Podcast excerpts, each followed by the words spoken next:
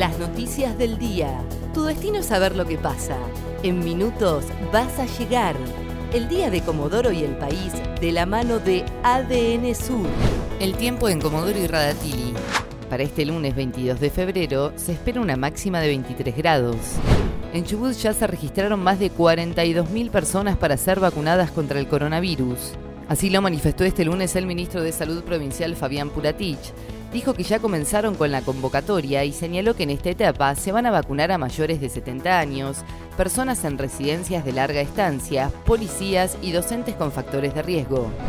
Por el feriado municipal, el plan Detectar no atenderá mañana martes en Comodoro.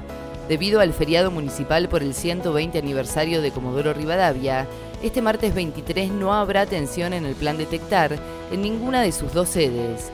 En los próximos días van a anunciar cómo será la atención durante el mes de marzo. Trelew y Madryn se quedaron sin internet y telefonía.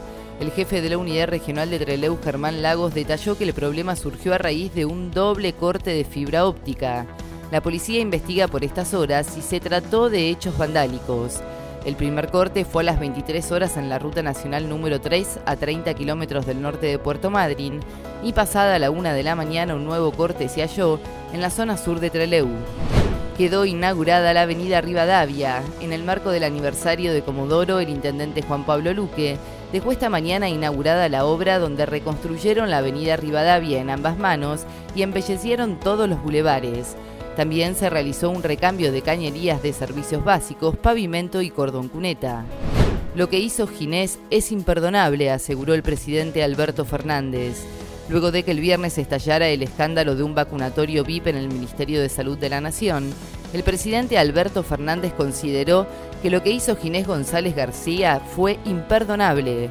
Fernández afirmó que le exigí la renuncia con dolor Ginés era un gran ministro y además lo quiero, pero lo que hizo es imperdonable, dijo. El tiempo en Comodoro y Radatili. Para este lunes 22 de febrero se espera una máxima de 23 grados.